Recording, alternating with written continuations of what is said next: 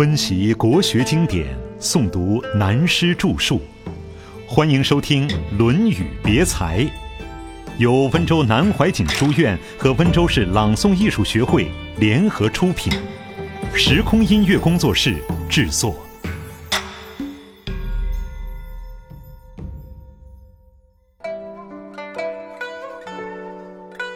各有千秋。季子康问。仲由可使从政也与？子曰：由也果，于从政乎何有？曰：次也可使从政也与？曰：次也达，于从政乎何有？曰：求也可使从政也与？曰：求也易，于从政乎何有？季康子，鲁国的大夫权臣。有一天，向孔子打听他学生的才干，孔子一一作答。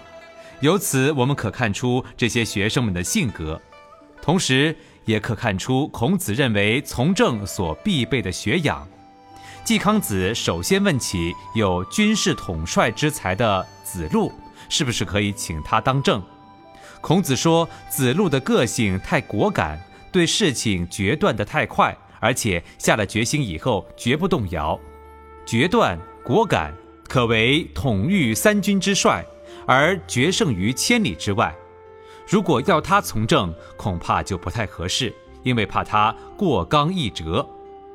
季康子接着问：“请子贡出来好不好呢？”孔子说：“不行，不行，子贡太通达，把事情看得太清楚，功名富贵全部在他眼下。”聪明通达的人不一定对每件事盯得那么牢，比如说桌子脏了，擦一下好不好？通达的人认为擦不擦都是一样，因为擦了又会脏，不擦也可以。如果有人说一定要擦，通达的人说擦也可以，擦了总比较干净，那擦就擦吧。总之，把事情看得通达，像这样的人往往可以做大哲学家、大文学家。因为他有超然的胸襟，也有蛮不在乎的气概，但是如果从政却不太妥当，也许会是非太明而故作糊涂。说到这里，想起一个笑话，当然在正史上是没有这段记载的，只是一个笑话。传说孔子周游列国，被困在陈蔡之间。有一天，学生出主意，说大家太饿了，前面有一大户人家。去借点米来。最初是子路自告奋勇前去敲门，出来一位老头子问起是孔子的学生来借米，于是写个字叫他认，认出了不必借，免费招待全体师生的食宿。如果认不出，一粒米都不借。子路一想，我们跟夫子专门学文学，还有什么问题？于是满口答应了这个条件。老头子就写。真这么一个上直下八的字，让子路认。子路看了后说：“这是真字吗？”老头子听了，把门一关，说：“你回去告诉你老师，不借。”子路纳闷儿的回来报告孔子。孔子听后对子路说：“我叫你不要去，你偏要去。这个年头饭都没得吃，你还认真干嘛？”子夏听了，便自告奋勇再去借米。到了那家。自我介绍是子路的同学，也是孔子的学生。那个老头子还是写先前那个字给子夏认。子夏心想，刚才子路吃了瘪，于是答一个反义字，对老头子说：“这是假字吗？”老头子听了，把门一关，说：“你更不行。”子夏回来把经过一讲，孔子听了叹道：“你这个人真糟糕，做人有时候也要认真的呀。”这就是说，两边都做得通，表面看来就称为达者。谈到这里，同时又想到陶渊明的“归去来兮辞”和“不为五斗米折腰”的故事，也是达的一字范围。当时五斗米的数字很大，等于现在一万上下的月薪。可是陶渊明不干，回家去了。不过只有他才做得到。过去我们中国人有句老话。不干不干，回家去吃老米饭。现在我们都离开了家乡，到哪里去吃老米饭？别说五斗米，哪怕一斗米，我们都会折腰。折腰就是行个礼、鞠个躬嘛，不是真把腰折断了，半斗米都干。试看陶渊明归去来兮辞，他门前可以栽五柳，起码要五十多平地，拿到现在可以盖栋四层楼，还可以发笔财。我们现在在工业社会里做个小市民，房子是租来的，前面连一棵芭蕉都种不下，不要说五柳了。他说：“携幼入室，有酒盈樽。”过去在大陆的人家，自己酿得起酒的，起码是中产阶级的家庭了。他当然可以在家吃老米饭。三径旧荒，松菊犹存。试看他的房子，空地有多大？好像是台北市的新公园一样，竟有三条大路都荒芜了。种竹卖笋也可卖他几千块钱一个月，他当然不为五斗米折腰。由此可见，陶渊明是有资格做个通达的达人。所以孔子说子贡通达，但是达者不一定肯从政了。季康子在请教冉求是否可以从政，孔子说冉求是才子。文学家，诗词歌赋、琴棋书画样样精通，打高尔夫、跳现代舞都能来。名士气味颇大，也不能从政。换句话说，如果把他们三个人凑合起来，不愧是大政治家的材料。为什么呢？具有刚毅果敢的精神，这是子路的长处，但还要有宽大的胸襟，也就是所谓任劳任怨的气度。这就要子贡的达，任怨尤其难。当一个计划、一个政策没有实施以前，如有人骂你混蛋时，只好低下头让他叫骂，等做出成果再说。当然，真做成混蛋就要命了。同时要见闻渊博、知识丰富、多才多艺。这果、达、意三个简单的字，包括了那么多。由此可见，政治家。还需兼备艺术家、诗人的修养才行。从另一面看，季康子问到这三位学生，孔子都不放行，也是因为季家当时在鲁国为权臣，气势嚣张跋扈，孔子不愿让自己学生去插上一脚。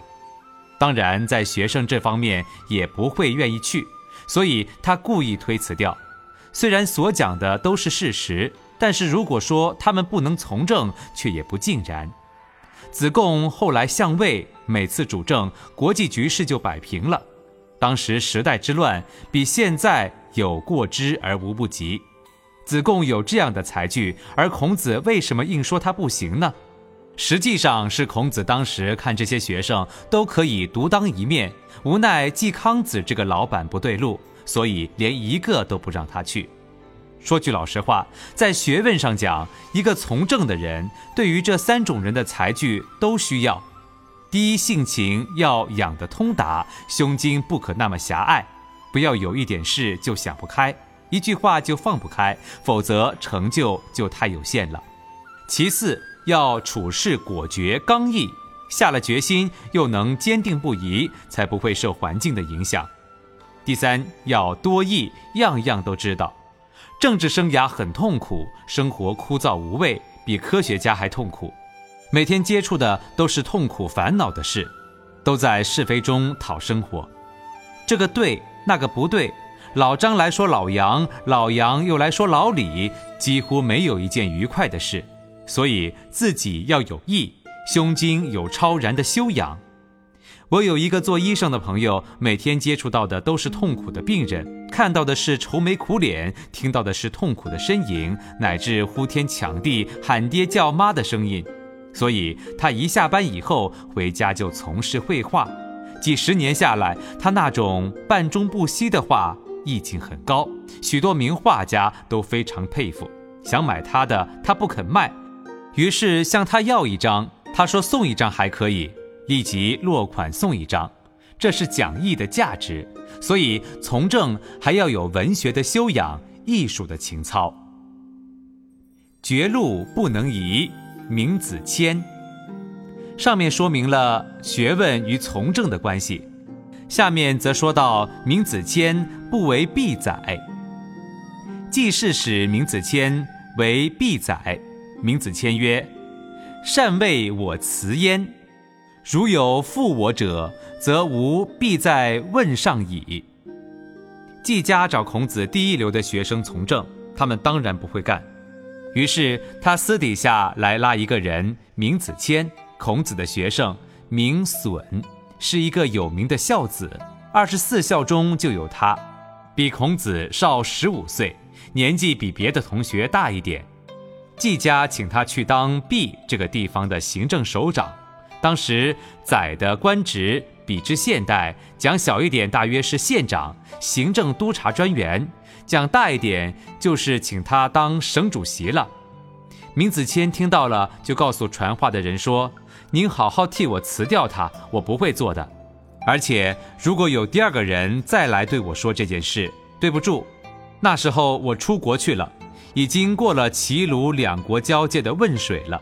也就是说，如果一定要来逼我做这个官，我立刻就走，离开鲁国。从这一节记载，我们知道。”第一，闵子骞是有名的孝子，他的人品德行非常好。第二，当时他对官位、功名、富贵看得淡如浮云，人家要他做官，反而会把他逼走了。第三，当时鲁国上下的知识分子对鲁国的权臣季家没有一个满意的，不愿意做他的官，尤其是孔子这一些学生。但是有一个人在那里做事，那是冉有。有关季家的事，有时孔子就找冉有。讲了这几段，老是讲这一类的事，未免太单调。到此文章有了起伏，又由绚烂归平淡。下面编进了另外几个人的事，虽平凡而意义深远。伯牛有疾，子问之，自有执其手曰：“王之，命以服，斯人也。”而有思己也，斯人也；而有思己也。伯牛是孔子的学生，姓冉，名耕。他有病，孔子亲自去看他。孔子待学生有如自己的子女一样。孔子在南面的窗子外伸手拉住他的手，感叹说：“他快要死了，真是命运。这个人为什么生这种病？这个人为什么生这种病？”重复了两句，无可奈何地走了。这节很简单，但是伯牛究竟生的什么病，不知道。到了后世及现代，有人特别指出这一段。有一派人受西方文化的影响，说是肺病会传染，孔子怕传染，所以不进去，在窗子外握到他的手问病。又有人讲不是肺病，十九世纪威胁人类的才是肺病，二十世纪威胁人类的是癌症。我想，二十一世纪一定会是精神病，这话是真的。精神病将来会越来越严重，现在已经开始了。物质文明虽进步，给人类带来许多生活的方便，并没有为人类带来幸福，只是带给人类更多心灵上的痛苦。这种痛苦的结果，将来又导致心理变态、精神分裂，而至于现在已开始增加的精神病。这是闲话，顺便带过。又有些学者说，伯牛得的是麻风病，所以孔子不敢去碰他。那么学生想办法让孔子握了他一只手，在外面感叹：“啊，为什么得了这个病呢？这是什么病呢？不知道吗？”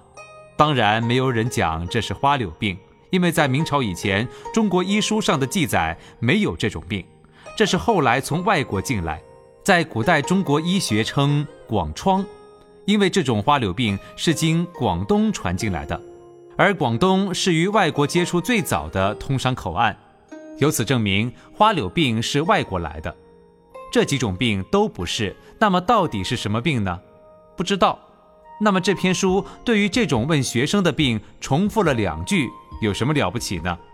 战国时候，吴起在魏国为将，他的士兵屁股上生疮。吴起这位大将军、总司令，居然用嘴替他把脓吸出来。吴起如此作为是手段，孔子如此做则出于仁慈。